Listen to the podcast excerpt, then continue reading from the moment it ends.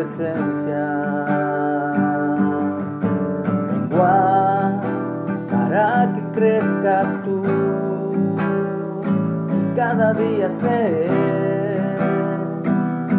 más como tú.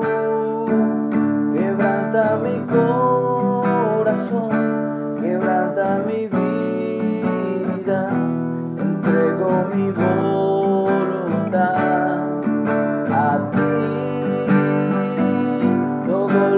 soy, Señor, todo y cuanto tengo es tuyo. Yo quiero menguar para que crezcas tú. Hola, muy buenos días. Estoy muy contento porque Dios es bueno y para siempre es su misericordia y su verdad por todas las generaciones. Confiamos plenamente en la palabra viva escrita por nuestro Padre Celestial, no solamente en, hojas, sino en nuestro corazón y en nuestra mente para que la llevemos a la práctica. Y estamos leyendo el libro de Mateo o Leví, el Evangelio. Vimos, estamos leyendo el capítulo 13, vimos la parábola del sembrador, ya vimos el propósito de las parábolas y ahora Yeshua, Jesús y en español El Salvador va a explicar la parábola precisamente del sembrador. Referencias Marcos 4, 13, Lucas 8, 11 y dice así la palabra de Dios, oíd pues ustedes la parábola del sembrador. Esto lo está diciendo a sus discípulos, es decir, también a nosotros que somos discípulos. Cuando alguno oye la palabra del reino, el Evangelio, las buenas noticias acerca de la salvación, la redención, la restauración, la resurrección, y no la entiende, viene el malo, el diablo, Satanás, el engañador, el adversario, y arrebata lo que fue sembrado en su corazón. Este es el que fue sembrado junto al camino. El que fue sembrado en pedregales, este es el que oye la palabra y al momento la recibe con gozo, pero no tiene raíz en sí, sino que es de corta duración. Pues al venir la aflicción o la persecución por causa de la palabra, luego El que fue sembrado entre espinos, este es el que oye la palabra, pero el afán de este siglo y el engaño de las riquezas, el engaño de las riquezas ahogan la palabra y se hace infructuosa, es decir, no da fruto.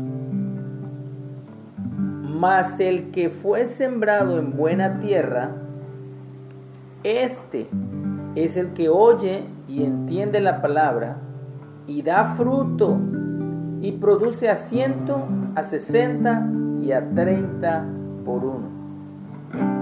Entonces Jesús está explicando muy a detalle la parábola que él comentó del sembrador en capítulos, bueno, en el mismo capítulo que estamos leyendo, pero en las lecturas que tuvimos los días anteriores. Así que son cuatro tipos de tierras, cuatro tipos de personas en que fue sembrada la misma semilla, pero el problema no es la semilla, el problema es la tierra. Así que el que fue sembrado en pedregales, dice Jesús que esto es comparable al hombre o a la mujer que oye la palabra y al momento la recibe con gozo, pero como no tiene raíz en sí, sino que es de corta duración, pues al venir la aflicción o la persecución por causa de la palabra, luego tropieza. Hay gente que piensa que porque a veces pasamos aflicciones o persecuciones, han llegado a decir que estamos viviendo bajo una maldición que tienen que quitarnos de encima con quién sabe cuántas eh, cosas que la Biblia no enseña.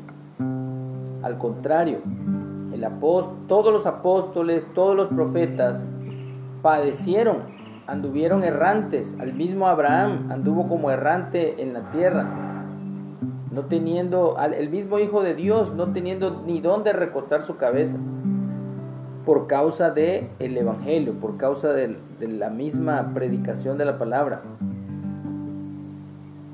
Así que no es por ahí, al contrario, este tipo de personas recibe al momento la palabra con gozo, pero como no tiene raíz, es de corta duración.